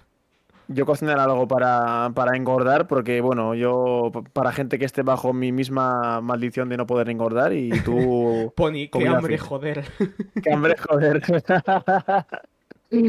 Ay, Dios mío. Madre mía. Me vas a tener que acabar pagando con tantas aportaciones de verdad. Sí, sí, ya te pagaremos. No, no, cierto. eh, hay que decir también honor para, para, Para, Íñigo. para Íñigo por las noticias. Eso es que él aporta también. Eh, aporta mucho ganano a este podcast y se lo Íñigo. Íñigo aporta de manera noticiera, porque de manera visual no dispone de una cámara buena y no dispone de un micrófono bueno, entonces está un poco limitado en ese aspecto. A la hora de poder charlar con nosotros. Pero bueno, algún día quizás se lo traeremos. A ver. Ey, Esa es. ey, ey, apuesta, apuesta. Ojo, ojo, apuesta. Adelante. Si Pierre Gasly. Ojo lo que voy a decir, eh. Si Pierre Gasly gana una carrera en 2022, esa carrera que gane, hacemos ese podcast con Íñigo. Mm, Yo lo veo. Yo O sea, lo veo. Si Pierre Gasly gana, cual. hacemos, hacemos, hacemos, el, hacemos lo siguiente. Si Pierre Gasly gana, que el lunes Íñigo compre por Amazon una webcam y un micrófono para que lleguen el martes. Entonces, Yo lo así- veo. así Eh, puede tenerlo posiblemente en ese, en ese motorcast el 90% de los sonidos eran pues Íñigo orgasmeando. Pero bueno, eh, dejando de lado eso, yo, yo lo veo, yo lo veo, totalmente. ¿por qué empezamos a dividir tras la hora de directo, tío? Es que no somos normales, en serio. No sé, después de la hora de directo todo se pone muy turbio. Es que, Eh, Pony, Pony, no- prosigamos, no, no lo prosigamos. entendemos, no lo entendemos ninguno. No entendemos por qué le gusta a este hombre tanto Gasly. No lo entendemos. Es que no lo entendemos. Es que es, es que es un hater. Es que yo, yo puedo, puedo entender que defiendas a Ocon, pero Gasly. Íñigo, Íñigo es un purista, es un purista de Sí. Gasly. Venga, Javi, la- purista. lánzala, lánzala, que lo estás deseando. Lánzala. Qué maravilla, macho. Yo creo que es porque me dio lástima en Drive- en Drive to Survive. Es que a ti te da todo lo que te da pena lo apoyas. Eres enemigo Es de que- Españita, efectivamente. Es cierto que, hostia, ahora me acuerdo que en Drive to Survive eh, Gasly se mostraron 100% cómo estaba pasando ese proceso de, Hostia. de presión ¿no? interna con Marco, eh, también con Christian Horner siguiéndolo de cerca. De hecho, Christian Horner creía bastante en él. Pero Marco no. Marco no. Pero Marco, Marco es. eh, Te, te has perdido, Yasil, mi reacción a lo que acaba de poner eh, en el chat nuestro querido amigo y vecino Javi Borrell. Dos ¿Qué- años. Si? Albon hace un podio con el Williams, hacemos un hot tap. Si Albon hace un podio, te toca hacer un J. No, lo haces tú, no yo. Y yo no hago nada. no, yo no, no, se, hace hot tap doble. Nos ponemos en bañador los dos y hacemos un hot tap. Y, y al día siguiente estoy fuera de casa y ya no. No, no, no, no, no, no. Te pones la A ver, a estufica, ver. te pones la estufica abajo y ya está, tío. Y no pasas frío, ¿sabes? Tú, lo hago yo, ojo, que- ojo, ojo, ojo lo que dice, ojo lo que dice Pony. Lo hago hasta yo en bañador olímpico dando piruetas. Dando piruetas. Eh, Pony, no hay pelotas. No Mira, hay. chavales, yo prometo en este directo ahora mismo, Silencio que va a hablar. ahora mismo, que llega, por ejemplo, Alonso a ganar una carrera el siguiente año, ¿vale? Una carrera el siguiente año. Y me hago un directo de una hora mínimo haciendo de DJ, cantando temazos, eh, sin camiseta. Te lo, me- te lo mejoro. Eh, si Fernando Alonso gana una carrera en 2022, coges la gorra de quimoa que llevas ahora mismo en la cabeza, te la pones delante de tus partes íntimas y sales corriendo en- por tu casa en pelota picada. Hostias, no, no, no. O sea, a ver, tú quieres que me, tú quieres que me, que me maten, tú quieres que me, me deshereden, ¿no? Ay, Dios mío. Eh, no, en mi casa lo haría, ¿eh? pero Yo, no me yo atrevo. haría, haría como un, como, como un perreo holandés, en plan de Papi Gaby, pero en plan haciendo un directo ahí de DJ a tope a toda hostia. no, ¿sabes? ¿sabes lo que En tienes que hacer? Tienes que hacer como DJ Snake. Pasas de música árabe a música comercial. Música No, no, comercial a música árabe. Dice Íñigo, eso es más si gana el mundial. Si gana el mundial, ni te digo lo que haría. Yo. Bebe alcohol Pero- sin, sin po- poder por religión, lo bebe para celebrarlo. Es capaz, No, de romper, no. es capaz de romper esa No. maldición con tal de que No, no, gane. No, hombre, no, hombre, no, pero hostia, o sea, si a mí me dijesen ahora mismo que un requisito para que Alonso ganase el mundial eh, sería un traguito de esto, cuidado, eh. Cuidado. Dice, que- dice que come, que come cerdo, que comas cerdo.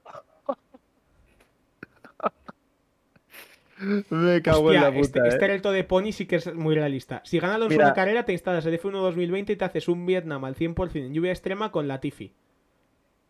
Eh, por favor, que alguien le haga captura a eso. Chavales, eh, que alguien le haga captura o clipa este vídeo. Que me No, lo eh, mande. eh, eh, eh, Pony, Pony, te lo mejoro. Lo hacéis los dos. Ey, el- ¿Sí o no? Los dos. Sí- un 100% sí o no, tío. en lluvia extrema con, la, ¿Sí o no? con el Pues- Williams. Pues, vale, venga. eh, pues Pony, Pony, pues si puedes, acuerdo. hazte, ponte ahora mismo un tuit bastante guapo y yo te, retu- te retuiteo porque tiene pinta de que se va a hacer. ¿Por qué o sea, Vietnam si está en Alonso- 2020? Nunca lo entendí. ¿Es tan difícil? Eh, Vietnam es. ¿Qué, qué pasó con Vietnam? ¿Que el Vietnam, organizador el fue, caso fue. Sí, corrupto o qué? sí. Vietnam había pagado no sé cuántos millones para hacer 4 o 5 años la Fórmula 1 allá. ¿Qué pasó? Vale. Que no por el COVID no se fue. Y cuando iban a hacerse este año, llegó el país de Vietnam y encarcelaron al organizador del Gran Premio, que era un gobernador de la zona, por corrupto. Entonces, bueno, pues, pues bueno, eso, macho. pues risitas. Y ahí tienes un circuito totalmente nuevo, pues sin usar. Dice, Javi que hagamos una serie de los dos. Tenemos cosas pensadas, no os preocupéis. Sí, sí, todavía tenemos un par de cositas. Eh, la temporada va a dar mucho de qué hablar. alguna resistencia en el refactor.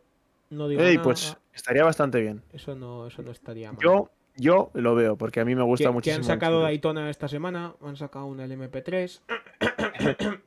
Yo no digo nada. Yo ya te digo que en cuanto me pille el, el puñetero coche, que estoy ahorrando como un demonio. Ey, eh, ey, ey, ey, mejor, después mejor. de eso, Andrés, Andrés, después de eso, todo lo que yo ingrese va a ir para mí. Ni ahorrar ni hostias. Entonces, cositas. Yo no digo nada, lo digo Vale. todo. Nos quedan tres puntos para comentar. Que ya Íñigo lo lleva diciendo cuatro veces en el chat. Íñigo, ya te estoy leyendo. No te preocupes, queda tiempo de podcast suficiente. Que es Tranquilo, tranquilo. el- la las palabras que le ha dedicado Zach Brown a Pato Ward. Que para quien no sepa, Pato Ward acaba de ganar las 24 horas de Daytona en la categoría del MP2. Sí. con el equipo Sí. de con un equipo que es eh, que era un coche fluorescente se llama el coche fluorescente y lo ha Mm. ganado con Colton Herta que también es otro piloto de la IndyCar felicidades para, para Pato en ese sentido me alegro mucho por él Sí. Y ha dicho Zach Brown que podría llegar a la Fórmula 1 si gana la Indy. Ojito. Eh, eso se llama Toc Toc, arroba Daniel Ricciardo, ponte las pilas. Eso se llama. eh, le tiro la caña a otra chavala porque mi novia no me hace ni puto caso. Eh, algo A igual, ver, ¿no? En tiene, plan, tiene una decir- justificación que no le haga ni puto caso a la novia, que en este caso es Daniel Ricciardo, porque Daniel Ricciardo, exceptuando Monza, ha hecho una temporada malísima. A eso me refiero, a eso me refiero. La justificación es que no O le hace ha ni puto caso. sido- Evidentemente, porque. Ricciardo no está, eh, digamos, correspondiendo con lo que buscan en McLaren, ¿no? Que es un piloto constante y rápido. Y Ricciardo es Ricciardo- constante, pero rápido. Y es que Ricciardo ha pegado un bajón desde que se fue de Red Bull, bastante grande. Ha tenido, ha Eh, tenido destellos. No ha vuelto a sí mismo, ha tenido destellos. Tuvo los destellos del 2020. y Claro, pero es que, claro, pero es que de ellos, pues, lo- ha ha tenido Raikkonen, ha tenido Vettel, los han jodido, evidentemente. Ricciardo o sea- va a tapar bocas. Mm, dudas tengo de que Ricciardo las tape. Ojalá, ¿eh? Yo, yo creo que sí. Yo creo que este año es el año para que todo aquel que no ha tapado bocas las tape. Es O este año, porque ser- es un Va a reset. ser como en los toros, va a ser o doble oreja o cornada. Así es. Va a ser o redención total O muerte. o un saludo, o muerte absoluta y a la miseria y puede entrar otra persona eh, en su lugar. Que, bueno, esperemos que no, porque yo- a mí me gusta mucho Ricciardo y yo sé que tiene un potencial muy grande porque, mm, pensémoslo bien, es la persona que ha estado más cerca de Verstappen junto con Carlos Sainz eh, en cuanto a compañeros de piloto, Exactamente. en cuanto a velocidad pura. Dice Pony que va a ganar a Norris. Mm, guardamos mensaje. Guardamos mensaje. Guardo mensaje y ojo, ojo con Pony porque siempre que ponen la predicción que puso unos 7 u 8, se cumplieron creo que 6 o 7 de las que puso, Bueno, las que, las que puso al principio de 2021, ojito, eh. va- vamos a pasar a un tema algo polémico, que es el tema de todo esto relacionado con un virus que empieza por C y acaba por D, ya sabemos cuál es, porque no Sí, se puede decir en. Twitch porque si no nos van en el directo, que la Fórmula 1 ha implementado para esta temporada la vacunación obligatoria. ¿Vale? Eh, yo en este caso dispongo de las dos dosis. La tercera me la pongo este fin de semana, el sábado específicamente. Eh, el virus, bueno, no exactamente. Pero este, este hombre tiene una dosis únicamente porque superó el virus, entonces solamente tiene- Exacto, una dosis, pero va a necesitar la segunda para continuar con el pase de, de COVID. Pero bueno, ya llegará. Ya llegará. En su momento. Que ya, ya os digo, por ejemplo, chicos, eh, yo, por ejemplo, para este tipo de cosas, yo me vacuno, pero me parece bastante mal que se esté obligando a, a vacunar como tal. Bueno, en, Porque- algunas, en algunas comunidades se lo han retirado. En Cataluña, por ejemplo, lo están retirando. Sí, los establecimientos. sí, sí, sí, efectivamente. A ver, yo sinceramente creo que esto va a acabar. De aquí para verano va a acabar. Ojalá. Ojalá, eh. Ojalá. Ya te digo yo a ti que sí. Eh, en cuanto empiezan a hacerlo ciertos países modelo, como son parte de Europa, Inglaterra y posiblemente luego lo haga Israel y Estados Unidos, a partir del mes que viene, va a quitar todas las restricciones. efectivamente también, también. Pero todo, nos referimos todo en, en plan eh, prepandemia. Prepandemia, todo. O sea, todo. Prepandemia todo, a eso me refiero. En cuanto, en cuanto, en varios nada. países eh, modelo hacen esto, ya solo le falta a España, Italia y Portugal y demás países ver un referente mundial, como sería Estados. Unidos o lo que sea. Y si también lo hace Estados Unidos, yo ya os digo eh, 100% que él acabará. Y va a ser un, pues bueno, un virus pues como la gripe, Sí, que evidentemente seguirá cobrándose vidas, pues sí, por desgracia, pero pues, lo serán, que menos. pero serán menos porque la mayoría de gente tendrá inmunidad. Vale, Pero bueno. Vamos a ver ya de último punto, el punto número 11 de este podcast, que parece que poco que hemos hablado de 11 puntos diferentes, que Sí, es el nombre del Ferrari. Vamos a ver, señores de Maranelo, por favor, diseñen un sistema de nombres que tenga lógica. Gracias. A ver, que es que esto es como. Eh, en mi coche, bueno, este es, el- este es el Premium Edition, voy a llamarlo SF70. Este es el Premium Deluxe Edition, voy a llamarlo SF1000. Este es el Premium Deluxe Ultimate Edition, lo voy a llamar eh, F170, 75. A ver, Ferrari, por favor. SFG4Q8, efectivamente. Es, que, es Ferrari, por favor. Hay Por que decir favor. que el F175 es un nombre que me gusta, porque, así, efeméride, el último coche de Ferrari que empezó por un F1 guion ganó el título. Año Eh, 2000. ¿De qué año fue? año 2000, 2000, Año 2000. ¿no? 2000, Con Michael Schumacher y Rubens Ujú, Barrichello. ujú. Que ganaron pilotos, pero constructores creo que no. ¿Te imaginas que gana No, no, Ferrari este ganaron, constructores. Ganaron constructores. Pues ya están poniendo un peso bastante grande de- con- encima del coche. En plan, lo Sí. quieres llamar como si fuese. mm, Pero no lo han llamado por eso, lo han llamado porque la marca Ferrari cumple 75 años este año. Y por eso lo han, Pero lo han en la, en la. Fórmula 1, ¿no? No, no, no, no, no, en la Fórmula 1 no. La Fórmula 1 empezó En el año- general. el año- sí, la Fórmula 1 empezó en el año 50. No puede ser que se cumpla 75 años. Bueno, es cierto, es cierto. Qué buena todos En años. general. a este Binotto. Es que lo han, lo han dicho, que lo han esté dicho en, en la web de Ferrari, por eso lo he leído y lo comunico, porque es por este Eh, motivo. Es cierto que Ferrari, eh, bueno, eh, yo creo que Ferrari mientras tenga ese problema de direcciones y demás, no va a ser campeona en lo que sea. Igual me equivoco. Ojalá que no. Pero oye, Pero es cierto que Ferrari siempre que ha sido campeona y demás ha tenido una dirección estable. sí. Estable durante un montón de tiempo. Ross y ahora, Exacto, exacto, exactamente. Cuando exactamente. Binotto, cuando Ross Brown ganó el título con Michael Schumacher, Matías Binotto trabajaba en Ferrari en los motores. No, fíjate. Fíjate. Pero Ah, pregunta- claro, es que Binotto, pregunta Javi- Binotto- para mí Binotto tiene cualidades de ingeniero, sí, muy pero no buenas. de jefe de equipo. Pero no de jefe de equipo, exactamente, ahí le hemos dado. ¿Tiene talento? De sobra, no te lo niego. Como el que más. Pero eh, como tal, para jefe de equipo, para manejar a una serie de personas para un, un objetivo en común, igual no tanto. Hmm. Es la cosa, ¿no? Pero bueno. Pues eh, de momento ya hemos terminado con todos los puntos de este segundo podcast. Eh, Pony, te guardaste unas preguntas la semana pasada. Te doy chance para que tires preguntas y nosotros nos mojemos aquí en el Twitch. Así que ya os decimos también que en cuanto se acerque la temporada y en cuanto empiecen a verse los nuevos coches, eh, haremos una Bold Predictions que va a ser bastante graciosa. Porque Vamos a posiblemente tirar lo que se llaman unos triples buenos. unos triples y diría- te diría más que triples, ¿eh? porque eso posiblemente nos lo veamos en diciembre y nos partamos el culo de una manera increíble. Pero bueno, eh, tendrá gracia, tendrá gracia. Venga, Pony, Binotto estamos- parece estamos el que te presta el workbook los lunes por la mañana. Pues sí, la verdad. Si lo piensas en el fondo.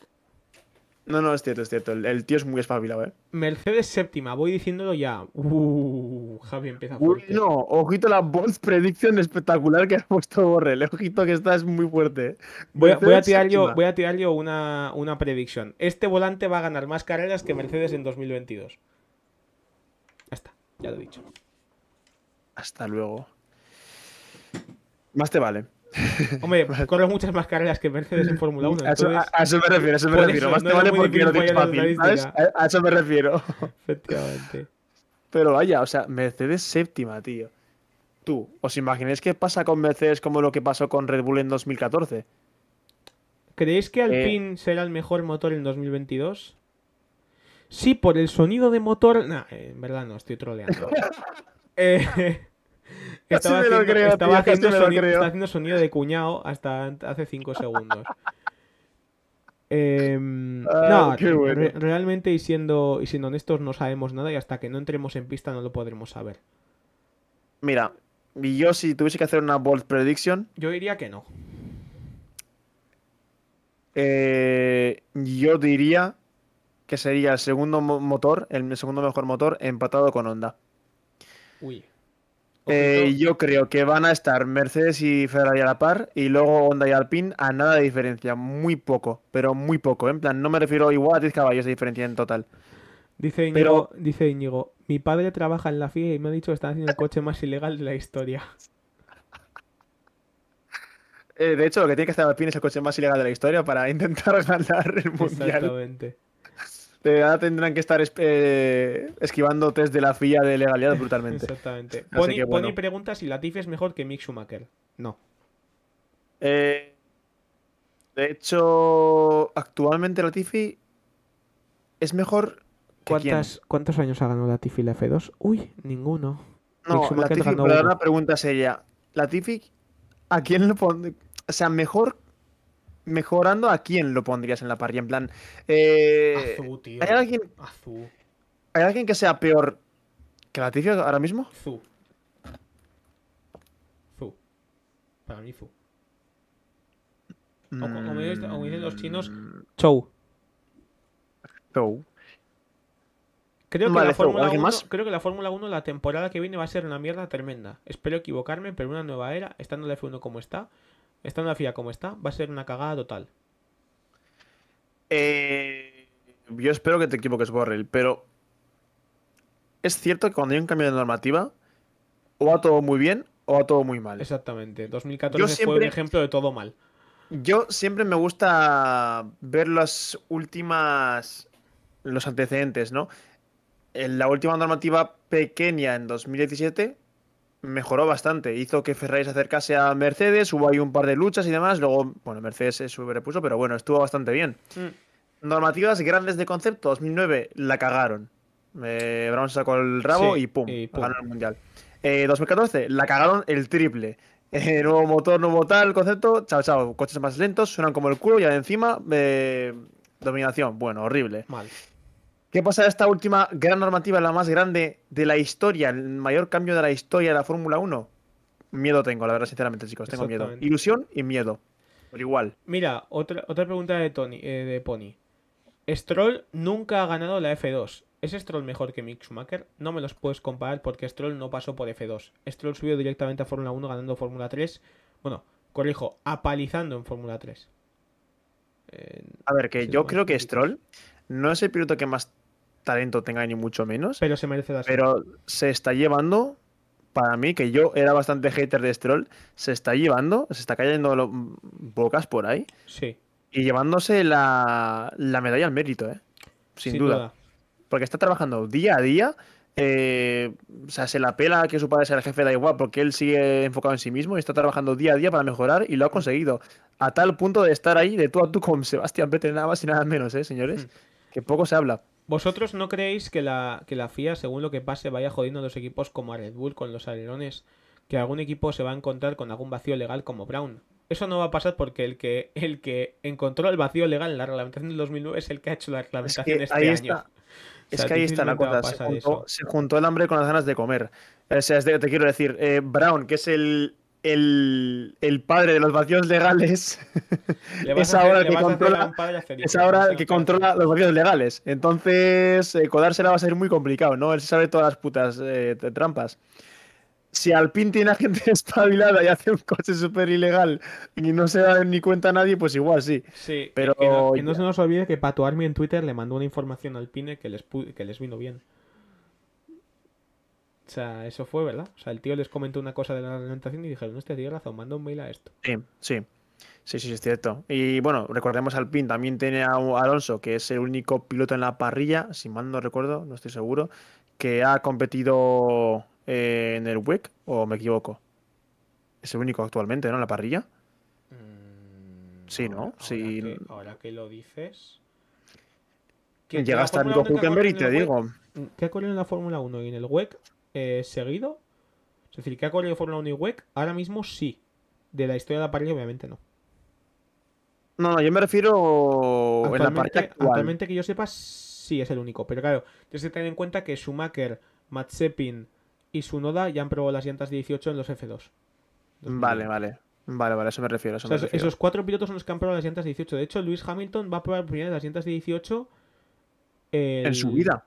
En su su- vida, en En plan- su vida, creo yo, las va a probar en, en los test, en Barcelona. Ahí las has dado, exacto. Y esto, bueno, pues siendo Alonso, pues puede darles un, una- un cierto feedback, ¿no? De cómo se sienten las ruedas, cómo mejorar el coche con respecto a las ruedas. Me imagino, vaya. Eh, será una ventaja. teniéndolo. Buenísima pregunta de Pony. Tenéis un equipo de Fórmula 1 y tenéis que fichar dos pilotos. Elegir entre los siguientes: Pérez, Gasly, Bottas, Ocon y Piastri. Yo, yo por los- qué. yo lo tengo claro. Mira.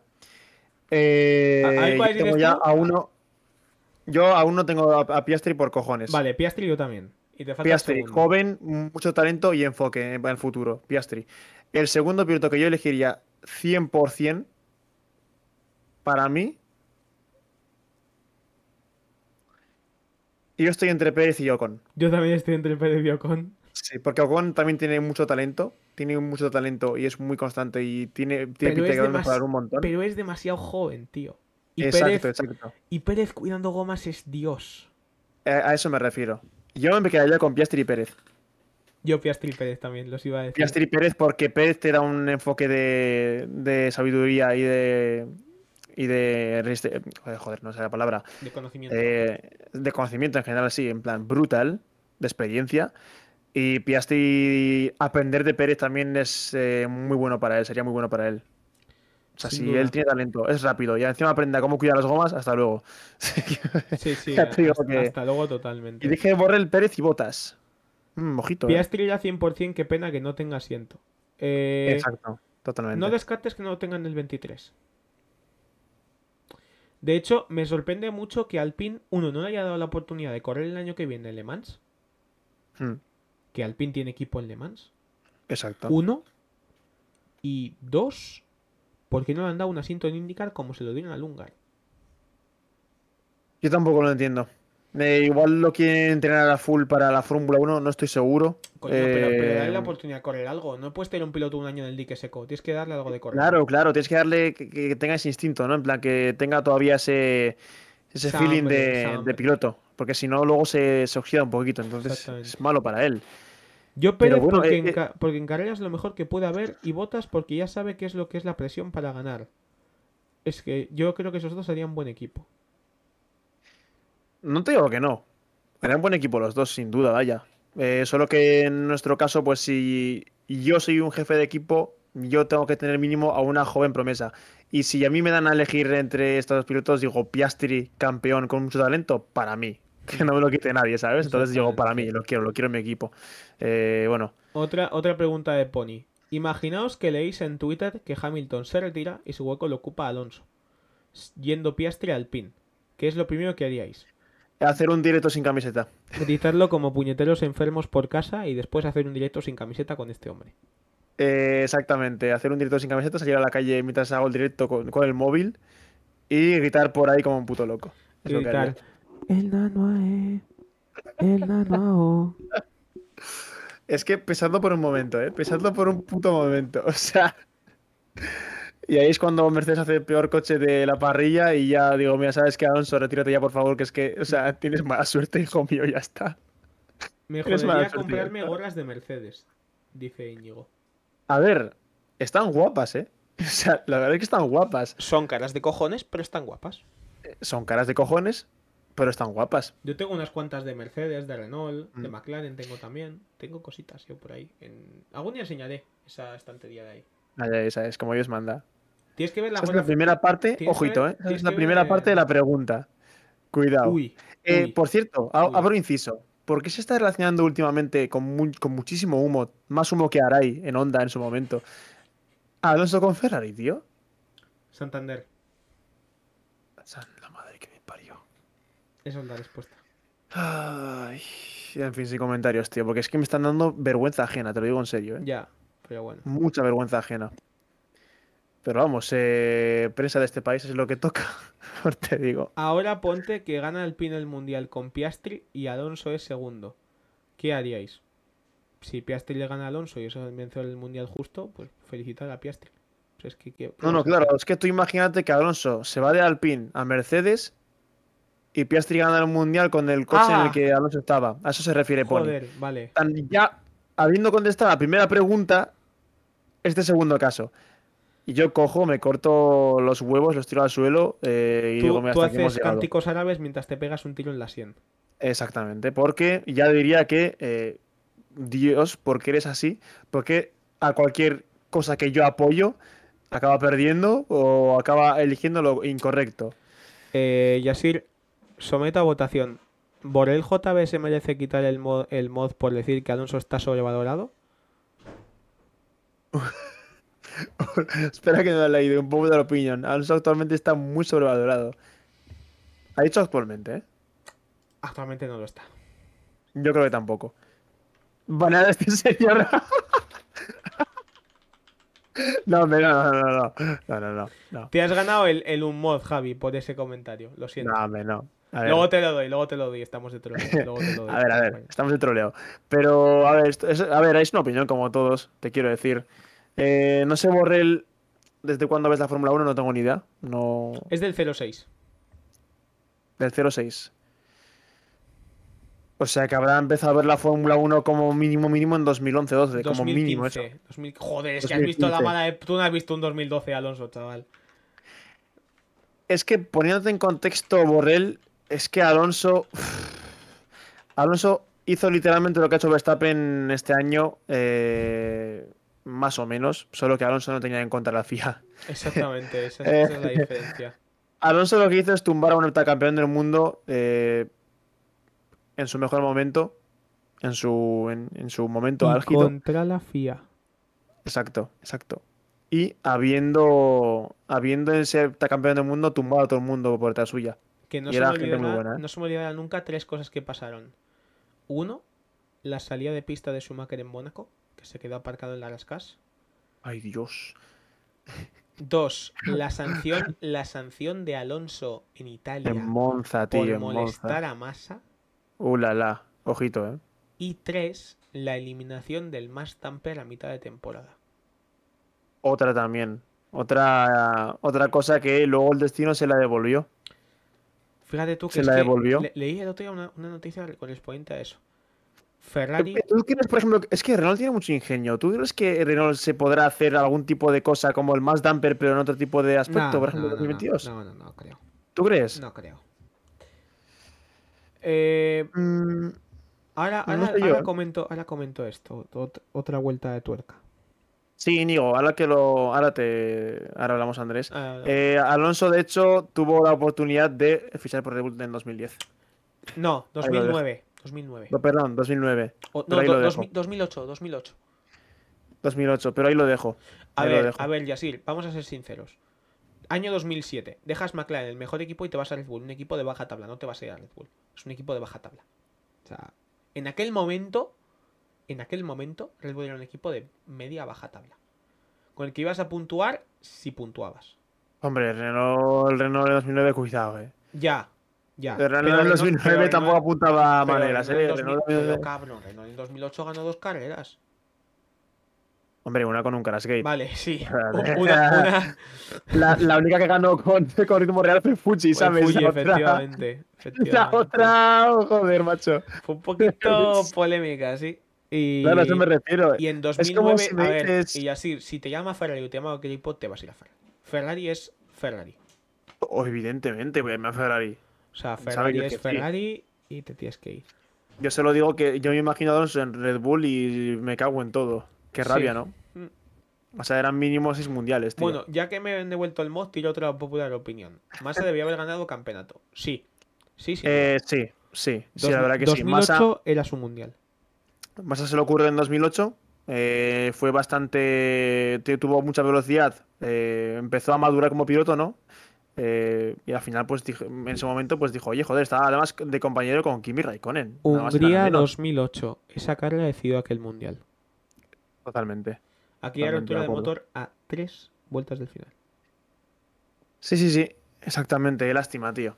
Pero bueno, a ver, que lo repito, contexto, era Brasil, el único brasileño que iba a ganar un mundial después de Ayrton Senna nada más y nada menos, y iba a ganarlo en Brasil. Sí.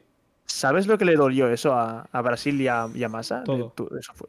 de hecho, Dice- siempre, dice que me- siempre que Javi- me dicen, un momentico, ¿eh? siempre que me dicen Mundial 2008, me viene una imagen a la cabeza que es el mecánico de Ferrari reventando la- el cristal de- del box. Yo, yo, te, yo te lo mejoro, yo te lo mejoro. A mí, la, imagen del Mundial 2008 para mí es una de dos. A, a ver qué opinas, ¿eh? La victoria de. Hamilton, Buah, ¿vale? vale, sí. O dos, la carrera de Australia 2008, que fue una completa exhibición de cómo destrozar coches de Fórmula 1 en un circuito. ¿Cuánto, cuánto se- es que, ¿Cuántos millones hubieron, ahí saltando? Madre mía, qué Pero, barbaridad ver, de carrera. ¿eh? Vamos a empezar a contar abandonos de aquella carrera. Va- Vamos a empezar a contar porque fueron curiosos. cuenta, cuenta. Coulthard, Nakajima, Fisichella. Qué barbaridad, ¿eh? Eh, ¿Quién más abandonó en aquella carrera? Fue, fue como una Australia 2014, pero, Glock. El pero en vez de mecánico. Glock, el hostiazo de Glock. Que hizo aquella pirueta en el aire. Guau, guau, guau, guau, siendo protagonista en, en la primera y la, en la última carrera, ¿eh? O sea, Exactamente, es que también, madre mía. Eh, madre mía, Glock. eh, Kovalainen con el limitador, tío, que pisó el limitador. Qué bueno. Cierto. Y encima Massa empezó abandonando las dos carreras. Es verdad que en, que en Australia tuvo aquel doble incidente porque en la primera vuelta le pegó Kovalainen y rompió el alerón y en el segundo incidente se tocó con Coulthard que mandó el Red Bull a la puta. Hablando luego de imágenes, ¿cuáles son vuestras. En Malasia le falló en los frenos. Exacto, exacto. Hablando de imágenes, ¿cuáles, cuáles son vuestras tres imágenes eh, momentos de 2021? Ocon en Hungría, Alonso en Qatar, Verstappen en, en Abu Dhabi. Totalmente. Y yo. Y yo. A ver. Para mí Ocon, Ocon en Hungría por encima de Ricciardo en Monza. Incluso te cambié la victoria de Ocon por la defensa de Alonso a Hamilton. Fíjate lo que te digo. Sí, porque además se llevó la- eh, el premio a la mejor, a la mejor, a la mejor acción de la FIA del año. Eh, es que es una barbaridad, tío. Tú te puedes pensar que, que tú defendiendo a Hamilton, a Hamilton, a Sir Lewis Hamilton con siete mundiales, con ese pedazo de coche que es posiblemente de los más dominantes de la historia de la Fórmula 1, con un cepo como es el Alpine, tío. O sea, con un cepo como es el Alpine, 10 vueltas. No, para mí la- lo que dicen por aquí que la imagen del accidente de Max y Hamilton en Monza para mí es incluso más detalla- detallada o más impresionante la de Silverstone. Esa, esa imagen... Ostras, yo de hecho te diría Esa una imagen que, que incluso mejoraría, que es en el momento en el que Verstappen se tira a Hamilton en la, en la curva esta de Abu Dhabi, en la última vuelta. Bueno, hemos dicho Verstappen en Abu Dhabi realmente. Esa, es, esa vuelta. Sí, me podría- podría contar, Como- podría como una contar. imagen. Sí, sí, sí, sí. O sea, esa, esa imagen yo la contaría como, como una, ¿no? De O hecho, sea, en mi Instagram, en mi feed, lo cual lo agradezco, me salen hasta anuncios de, de ventas de ese cuadro, de, ese imo- de esa, de esa imagen. ojo, es ojo muy al bueno. Masi sancionado, Masi en cabina y Masi yendo al baño en mitad de carrera. ¿Pero qué es? ¿Michael Masi o Masi la novia de Yo? Qué mal chiste, cabrón. Sí, qué mal defiende esa curva de, Abu Dhabi y Hamilton aunque no tuviese gomas. A ver, Hamilton sabe que Verstappen se va a tirar como un puto enfermo. Si él cierra la puerta y se toca, él gana el mundial igualmente. Así que evitó líos y dijo, venga, pasa tú y- Exacto, y es que Hamilton, todo lo que sean líos, le venían mal. Si abandonaban los dos, ganaba Verstappen. Entonces, en plan, él tenía que cuidarse y Verstappen se la sudaba completamente. O sea, que, que, que me esté contra ti, pues muy bien, voy a ganar el mundial, ¿sabes? Sí, que Aunque me pongan un minuto de sanción, es que me da igual, voy a ganar el mundial. Eh, Es que ahí hay que decir que tenía más al favor todo Verstappen, evidentemente. Muy Neumáticos cierto. nuevos, pero bueno. Mm. Yo sinceramente creo que el destino le devolvió la, la de 2008. Sí, Y yo creo que... sí, yo creo que sí. que yo, es que pss, da miedo como cosas vuelven, tío. O sea, eh, la de 2008 se la han devuelto a Hamilton en la última vuelta, igual que él hizo con, con Massa. ¿Tanto le habrá afectado a Hamilton perder el mundial? Sí. Eh, yo creo que sí. Cuando Sí, tú te crees, ya- cuando te invencible y te dan una hostia de realidad, esa hostia Sí. duele el doble. Duele muchísimo. Duele mucho porque ya, ya os digo que, mira, os lo digo 100%, chicos, y yo esto- estoy muy convencido. Hamilton se iba a retirar este año. Estoy convencidísimo. Sí, Se iba a retirar, pero 100%. Iba a ganar el mundial, se iba a retirar. Con 8 mundiales, el mejor de la historia y chao, muy buenas. Eh, o sea, eso tiene que ser un batacazo de realidad brutal porque le han cambiado los planes de vida a Hamilton totalmente. Mm. Ya no solo que le han ganado, le han cambiado todo. Ahora, ¿qué hago? Dudas, nueva normativa, igual no es el mejor coche y me voy por la puerta de atrás. ya, ya no es lo mismo. Dice Pony también que yo soy Hamilton y me la juego con un accidente. A lo mejor, con suerte, tu coche acaba mejor parado que el de Max. Pero aún así, como te acusarían de incidente y te sancionarían, no ganarías el mundial igualmente. Y Porque sería si, una manera un ese, poco si en anticlimática, ese- ¿no? si en ese momento a Hamilton no le sancionan con un incidente y gana el campeonato, sería el, ma- el mayor robo de la historia de la, Fórmula 1. Pues realmente si, hace un accidente, si provoca un accidente aposta, pero que no, se- que no se nos olvide que el único caso que se ocurrió esa situación fue con Senna y Prost y fue porque Senna el año anterior le robaron aquel título. Exacto, exacto, exacto. Y- sí, porque hicieron todo lo porque- posible para que Prost No, no, o sea, a ver, joder, dicho, dicho por el propio. Alain Prost que mi amigo Jean-Marie Balestre. O sea, dicho por el propio Alain Prost. Mi amigo del alma, Jean-Marie Balestre. Hasta luego, tú. O sea, Hostia, me cago en la ¿por qué te crees que Prost ganó aquellos mundiales? No te jode. No, no, el 89. totalmente, Y el totalmente. 90 no lo ganó porque Senna se le llevó puesto porque le cambiaron la parrilla de salida. Sí, Como hizo Max en, Bra- Max en Brasil, no es nada comparable. Lo de, lo de Max en Brasil no es comparable. Fue mucho peor lo de Senna, porque Senna frenó tarde y sabiendo que se le iba a llevar. Senna, Senna era plenamente consciente de ello. No, sí, sí, es cierto que Senna ahí se le fue la cabeza y lo hizo eh, consciente de que, mira, este, este me lo llevo por delante. A tomar Sí. por culo, ¿sabes? Eh, totalmente. De hecho, ¿quién tiene ganas de Drive to Survive este año? Porque tengo unas ganas de locos de Drive to Survive. ¿Cuándo los acaban, tío? ¿Cuándo los acaban? Suelen sacarlo la semana del 8 de marzo.